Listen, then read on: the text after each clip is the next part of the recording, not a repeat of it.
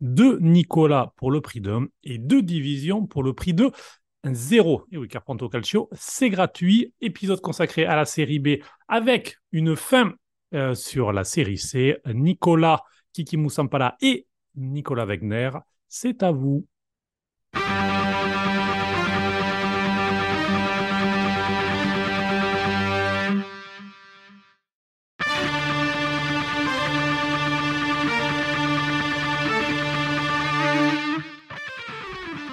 Ciao à tutti, je suis Nicolas, alias Kiki Moussampala, et ma mission du jour est de vous présenter cette intersaison en B et les forces en présence. C'est en quelque sorte le premier épisode de notre feuilleton qu'on retrouvera de manière hebdomadaire. On y parlera aujourd'hui de littérature, de la Coupe d'Europe, il y aura un vrai méchant, du suspense et des blagues un peu moisies. Bienvenue sur notre podcast de la B. La Sampdoria est passée pas loin du cercueil. Breccia est entre deux mondes, la Regina est condamnée à disparaître, l'Echo doit se battre pour exister. Pour illustrer cette intersaison un peu surréaliste en B, je vais citer le grand Alessandro Manzoni, dont je conseille à tous la lecture des Fiancés, un superbe ouvrage euh, romantique. Les peuples apprennent plus des défaites que les rois des victoires.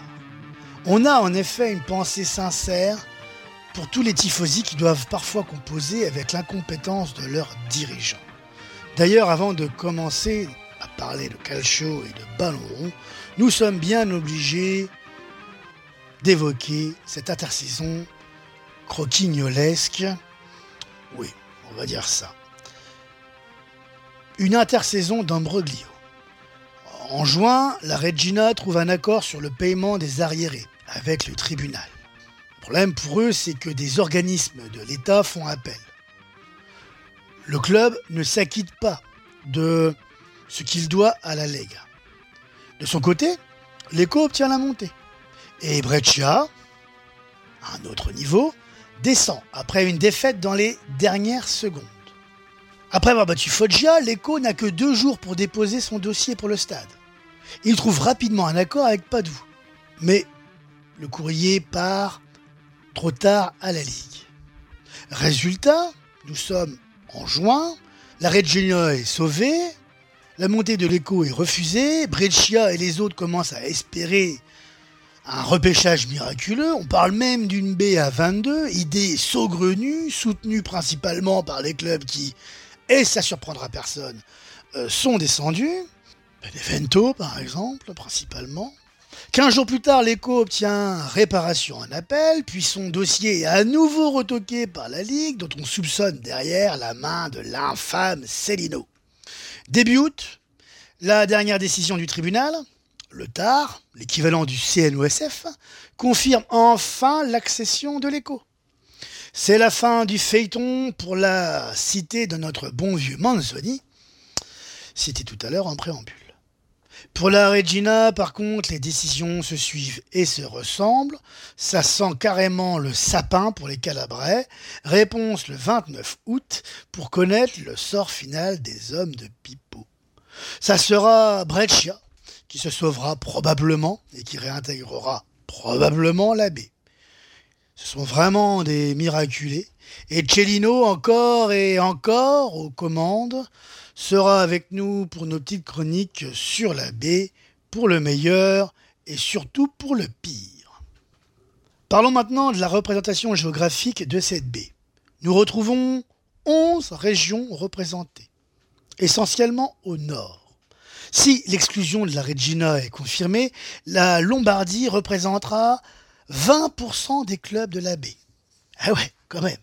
4 ou 5 clubs donc en Lombardie, 3 en Émilie-Romagne, 2 en Ligurie, 2 en Vénitie, 1 en Toscane, 1 dans le Haut-Trentine, 1 dans les Marches, 1 en Ombrie, 2 ou 3 en Calabre, 1 dans les Pouilles et 1 en Sicile. Donc euh, voilà, vous avez remarqué que c'est un essentiellement dans le nord qui est vraiment euh, assez massif, hein, vu que 75% des, clubs se situent euh, au-dessus de Rome. Niveau urbanisme, la baie, c'est aussi la division des extrêmes.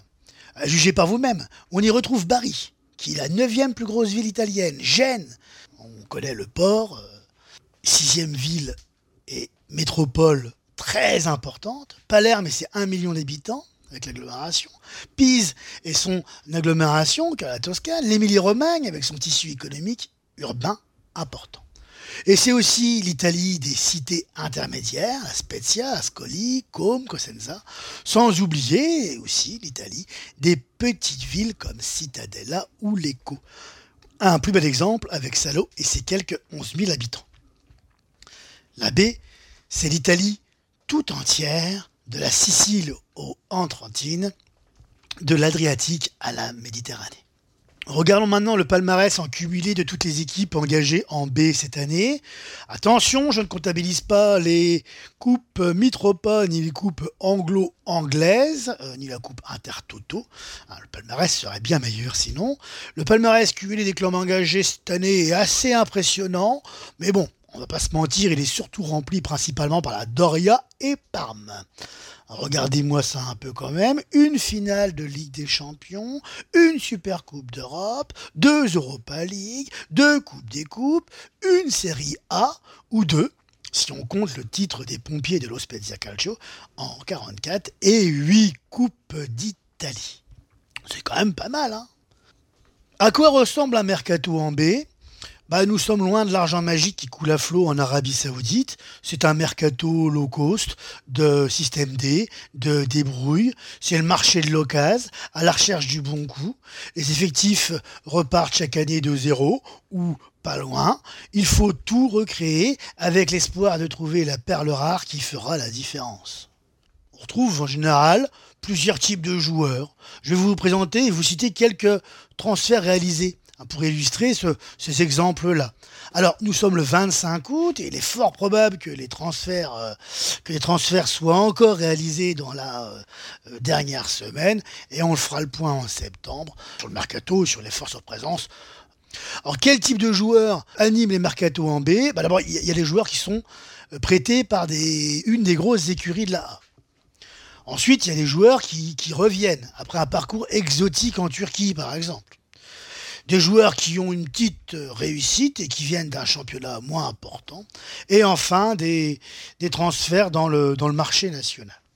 Alors pour revenir sur le premier point, les joueurs prêtés par l'une des grosses écuries, chaque année ils sont des dizaines et des dizaines, et je n'exagère pas, à partir de la DA, de la Juve, même si c'est un peu moins vrai avec l'intégration de son équipe U23 en C, de l'Inter, du Milan. Il constitue tout simplement le contingent le plus important des transferts. C'est aussi une des raisons qui nous amène à suivre la B et à vous d'écouter peut-être Pronto Calcio. Il faut souvent passer par la B pour exister. C'est là que naissent les grands joueurs. On peut ici parler de Stankovic, le gardien prêté à la Samp, ou Disposito, l'attaquant, qui est également euh, prêté en Ligurie, d'Olivieri de la Juve à Venezia, de Nasti en prêt du Milan à Bari, ou encore d'Alesi qui, en plus de passer le premier virage, ira s'aguerrir à la Samp. Ou encore pour parler de la DA, Oliveri à Catanzaro ou Bergonzi à la Ferral Pisalo. Il y a aussi un autre type de joueur, donc je vous disais tout à l'heure, un joueur qui revient après un parcours un peu exotique, euh, ou pour terminer sa carrière à l'étage en dessous. En général, ce sont des joueurs qui arrivent libres, souvent après avoir résilié leur contrat. Donc là, dans les marchés, dans les transferts significatifs. On pourrait vous parler de Viviano, gardien de but, qui revient à 37 ans à la Scoli, de Bertolacci, 32 ans, milieu de terrain, qui revient après 3 ans en Turquie, il revient à la Crémonaise. On parle d'un garçon quand même qui comptabilise 88 matchs avec le Genoa en A, une vingtaine avec le Milan et 5 sélections avec la Nationale en 2015. On pourrait vous parler aussi de Miguel Veloso, 37 euh, ans, oui, c'est pas un genou. 56 sélections, 200 matchs en A, 160 au Sporting, milieu relayeur de Pise. Vous voyez ce genre de joueurs. Ensuite, les joueurs qui animent souvent le mercato, ce sont les joueurs qui cherchent la lumière. Donc c'est plutôt là ce qu'on pourrait appeler des prospects, ou des jeunes espoirs, ou alors des joueurs qui viennent d'un championnat un peu moins exposé, ben voilà, qui veulent faire parler d'eux. Donc je pourrais l'illustrer ici avec le cas de Colac, parce que le cas Colac euh, interpelle, en effet. On espère euh, beaucoup du nouveau neuf qui reste sur deux très belles saisons à Malmö, à Malmö pardon, et aux Rangers, ou d'Abilgard, euh, du Ruben Kazan qui arrive à Com en sentinelle. On peut parler aussi d'Edjuma, un buteur recruté au Steaua Bucarest, passé par Châteauroux et Lorient, 50 matchs et 12 buts avec les Roumains. Il doit remplacer en tout cas numériquement Chedira. Je pense aussi à Alba, un jeune joueur de la réserve du Barça. Il a annoncé comme un joueur très prometteur à Ternana. J'ai failli oublier de vous parler de Lund, qui est un jeune Danois, qui est devenu champion avec Haken, et qui a signé euh, avec Palerme. Si je dis pas de bêtises. Et enfin, des transferts dans le marché national. Euh, et là, pour le coup, on peut parler euh, des belles opérations de Palerme qui font venir Insigné de Frosinone, Mancuso de Monza et des planches de Vicenza. Euh, c'est quand même pas rien. Et puis Ceccaroni de Venezia. Il y a aussi Franco Vasquez qui part à la Cremonese. Parti Polo qui a été un des très très bons joueurs de Ternana qui a signé Parme et de, euh, je sais pas trop comment on dit son nom, alors euh, je vais le dire à ma façon, et tant pis, Gitkier, Gitkier, Gitkier, euh, qui passe de Monza à Venezia. Le Danois avait fait un sacré boulot lors de l'accession des Lombards en A.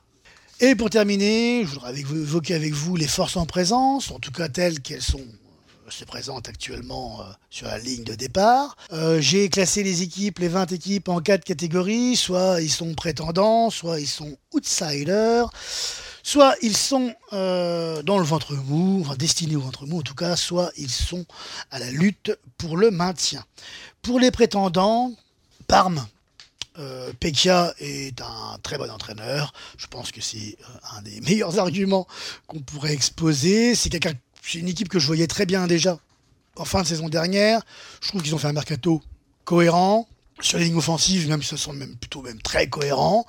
Donc euh, pour moi, c'est un de mes favoris, sachant qu'il n'y a pas d'ultra favori pour cette année. C'est l'équipe que moi je vois le mieux. La Cremonese ensuite, ils descendent de la baie avec des finances saines et un effectif stable. Spezia, peu de départ, un effectif compétitif. Dragowski est resté par exemple dans les buts. Et Moreau fait partie des meilleurs attaquants de la division.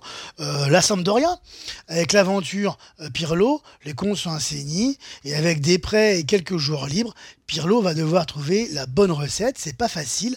Mais bon, il y a un potentiel à la Samp qui euh, est, sans commune mesure avec le reste de la division à voir si ça peut les, aider ou au contraire euh, les freiner.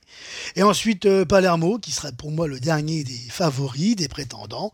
Citigroup, cette année, a investi. Et les Siciliens, on vous en a parlé juste avant, ont animé le mercato et c'est pas fini. Chez Outsider, on retrouvera euh, les Toscans de Pise qui loupe les payoffs de peu en fin de saison, de Barry qui doit gérer l'immense déception, la blessure de Menez et un recrutement qui me semble un peu léger pour pouvoir espérer une place dans les deux. Par contre, point positif, Mignani reste et la stabilité au niveau du board peut compenser les, points de faiblesse. Toutefois, moi j'avoue que je suis un peu sceptique sur cette année, alors je me trompe peut-être euh, complètement, mais je pense que euh, va falloir d'abord euh, digérer cette immense déception et que c'est peut-être une année intermédiaire tout cas, euh, ben, on verra bien, on leur souhaite le meilleur, mais euh, j'avoue que je n'y crois pas beaucoup. Venezia, ils ont fini la saison en sprint, ils ont même, euh, je crois, embêté très fort Cagliari au premier tour des playoffs. C'est une très belle équipe, ils ont un recrutement intéressant. Sud-Tirol, un effectif stable, peu de changements dans le 11, et on ne va pas faire un fromage de l'arrivée en prêt de la Juventus de Pecorino, car l'information importante les concernant est le maintien du technicien Bisoli. D'ailleurs, oui, j'ai vérifié sur Google, il n'y aurait aucun lien de parenté avec Cuny de Frosinone. Je tenais à le dire, parce qu'on pourrait dire, ah, ils sont cousins. Non, non, non, apparemment non. Le, ventre mou, pourrait citer Modène, parce que je pense qu'ils y seront. Euh, Ascoli, qui est un nouveau coach, Viali, mais euh, commence sa saison en prenant beaucoup de rouge. Alors pas Viali, mais ses joueurs. Euh, c'est pas très rassurant. Cosenza, le spécialiste des barrages et le vainqueur du championnat des meilleurs Panini, ça je crois qu'il n'y a pas photo. Citadella, pour le coup en Copa et à Empoli. Como, qui ne peut pas commencer plus mal que l'an dernier. Et enfin Ternana qui sera privé du derby avec la descente de Perugia. Et enfin le maintien les équipes luttant pour le maintien en tout cas. Alors commencer par la Reggiana où Nesta sera forcément l'homme à surveiller, en tout cas une belle curiosité. Surtout que la Reggiana a créé la surprise en s'imposant à Monza en Coppa. Euh, Catanzaro, très stable, belle ferveur populaire. On attend avec impatience le derby euh, contre Cosenza. Euh, L'affaire Alpisalo, bien gérée, soutenue par l'économie locale, tout ça c'est vrai. Malgré tout, il va falloir tenir dans une division euh, dense. L'Eco, vainqueur du barrage de l'AC contre Foggia et en attente de la décision du Conseil d'État qui devrait lui être favorable sauf surprise de dernière seconde. Breccia ou la Regina, plus probablement Breccia, mais en attente de la décision du Conseil d'État. On vous rappelle rapidement les règles pour l'accession et la descente. Les deux premiers montent directement. De la troisième à la huitième place, les clubs sont qualifiés pour les playoffs. Les 18, 19 et 20e descendent en C. Barrage entre le 16e et le 17e. Et enfin, c'est fini. Le timing n'est pas trop respecté, c'était pas facile, mais vous savez tout ou presque pour ce début de saison, il reste tellement à dire. Rendez-vous dans les prochaines semaines pour parler de la B.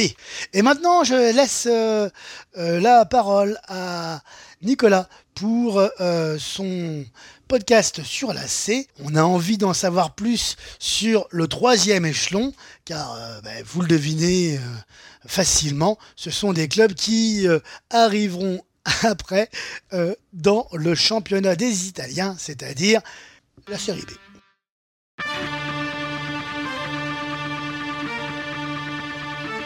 Bonjour, je suis Nicolas Wagner, rédacteur pour Lucarne Opposé, chroniqueur pour l'émission COP Normandie sur la chaîne locale de BFM, mais aussi chroniqueur pour Pronto Calcio. Aujourd'hui, au programme, je vous propose une émission totalement dédiée à la série C. Vous le savez déjà sûrement, mais Pronto Calcio n'est pas qu'un podcast élitiste centré uniquement sur la Serie A. C'est bien un podcast sur tout le football italien. Avant de commencer la présentation des forces en présence, je voulais vous récapituler le fonctionnement de la Série C. Nous avons trois groupes de 20 clubs répartis géographiquement du nord au sud. Une seule équipe dans chaque groupe monte directement en Série B. Pour décider de la dernière équipe promue, les clubs de chaque groupe classés de la deuxième à la dixième place disputent une phase de play-off.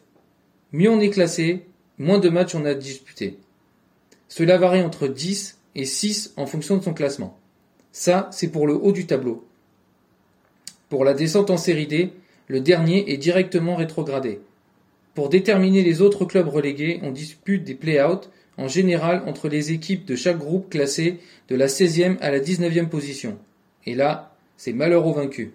Voilà, vous êtes désormais opérationnel pour la saison 2023-2024 de la 3e division italienne. Commençons par le groupe A. La saison passée, Ferral Pisalo et l'Eco sont montés en série B. Albinolev et la Triestina se sont sauvés lors du play-out. À l'inverse, Piacenza et le promu San Giuliano City, qui avait pourtant bien débuté avant de totalement s'écrouler sur la fin, descendent d'un étage. Cette année, les promus sont l'Atalanta U23 qui remplace la Juve Next Gen partie dans le groupe B, Gianna Herminio, Legnano Salus et Lumezzane. Si autant d'équipes débarquent dans ce groupe A, c'est aussi parce que le Pordenone Calcio, dauphin de Ferrel Pisalo, a eu de graves soucis financiers avec un déficit trop lourd à éponger. Ils ont été contraints par la justice de repartir dans les divisions inférieures, évitant de justesse le dépôt de bilan. La saison dernière, hormis Ferral Pisalo qui s'était envolé, le groupe des poursuivants était très compact, avec six clubs en seulement quatre points d'écart. Sauf accident industriel, nous devrions retrouver Prosesto, Padova et Vincenza pour la course à la montée. En ce qui concerne la descente, on l'a vu la saison passée avec San Giuliano City, les promus ont souvent des difficultés à se maintenir. Continuons avec le groupe B.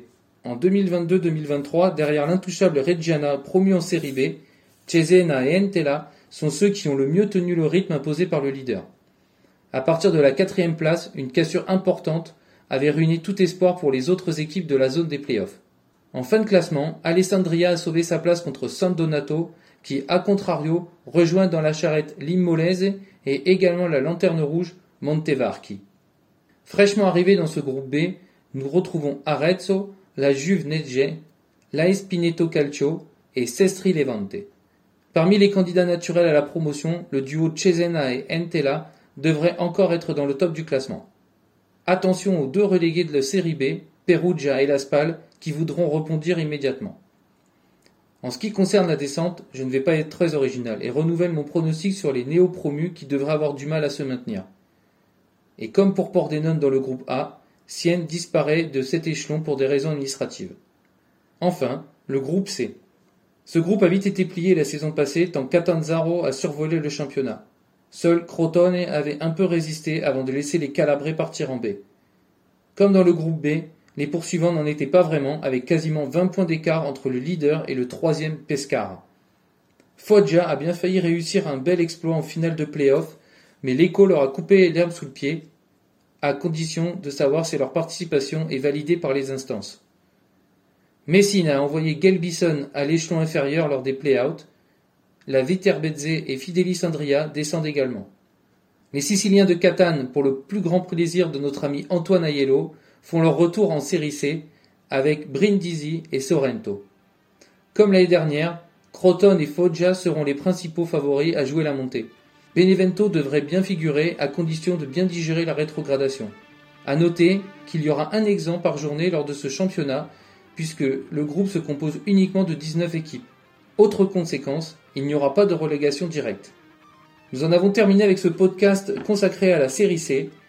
Nous parlerons toute la saison sur Pronto Calcio de cette division. N'hésitez pas à nous suivre sur les réseaux sociaux et à nous faire des retours positifs ou négatifs. Merci de votre fidélité. Ciao à tutti. Merci Nicolas d'avoir fait euh, le point sur le championnat en C, une saison qui euh, nous donne l'eau à la bouche. Ciao à tous, bisous bisous, bachi bachi